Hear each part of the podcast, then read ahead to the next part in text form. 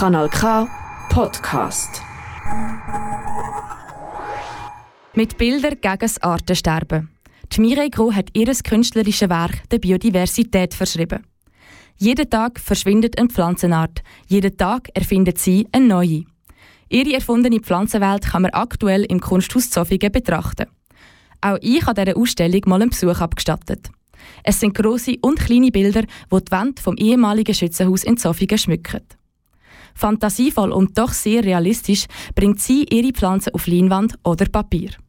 Desto länger man sie betrachtet, desto eher fallen einem Strukturen, neue Farben oder sogar Gerüche auf.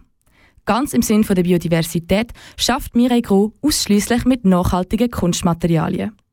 Nachhaltigkeit und Kunst gehören für sie nämlich unbedingt zusammen, wie sie mir im Gespräch erzählt. Ein Beispiel. Ich habe Bilder zerstört, wo ich vermutet habe, dass Cadmiumgel drin hat.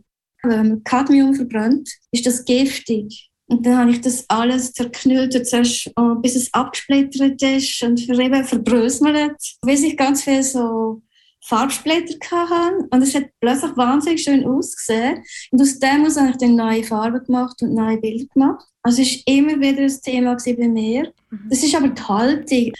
Diese Haltung prägt ihr ganzes Schaffen. Mal ein bisschen mehr, mal ein bisschen weniger sichtbar. Zu dem Schaffen gehören aber nicht nur Bilder oder Zeichnungen.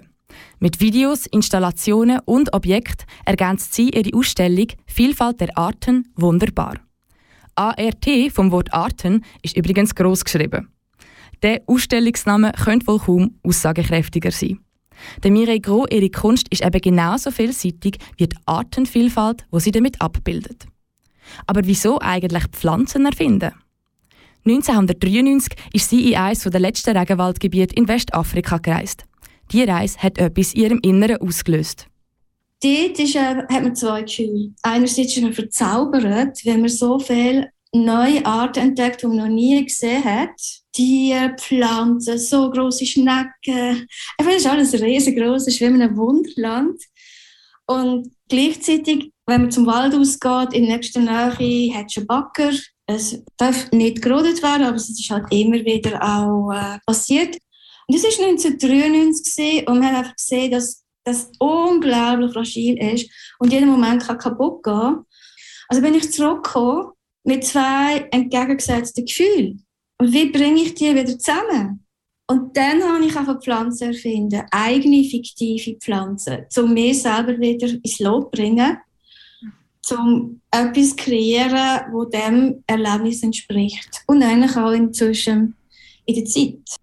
Ihre fiktive Pflanzenwelt trifft heute den Nerv der Zeit.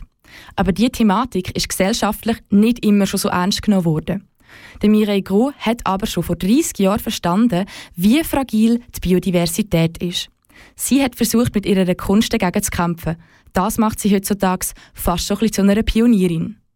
Ich bin froh, dass das jetzt äh, ein Thema geworden ist, weil ich fühle mich viel besser verstanden und das macht glücklich. Es ist genügend lang gegangen, dass das nicht so war und es ist immer noch ein Kampf. Ich habe mal einen Satz gelesen, ich weiß aber nicht wo. Nichts ist stärker als eine Idee, deren Zeit gekommen ist und es hat etwas. Die Mireille Gros macht nach wie vor hoffnungsvolle Kunst. Speziell an ihrem Schaffen ist, dass sie allein im Prinzip von Spontanität und Intuition folgt. Ihre innere Natur korrespondiert mit der äußeren Natur. Und genau dieser Dialog bringt Mireille Gros auf die Leinwand. Darum mache sie überhaupt erst Kunst. Ja, der Dialog. Man hat sofort den Dialog, man nimmt den Stift, man geht aufs Papier und es entsteht etwas. Für mich ist eigentlich alles Dialog. Aussen, innen, wir brauchen das. Es ist auch friedenssichernde Massnahmen, wenn man so will. Der Ausstellung Vielfalt der Arten soll man mit Offenheit begegnen, meint Mireille Gros. Sie sagt nicht für sich oder fürs Museum, sondern für alle gemacht. Freuen kann man sich auf jeden Fall auf die Vielfältigkeit, die Sorgfalt zum Detail und die Interaktion vom Kunstwerk mit den Räumlichkeiten vom Stadtmuseum Zofingen. Das ist ein Kanal K Podcast Jederzeit zum Nachhören auf kanalk.ch oder auf deinem Podcast App.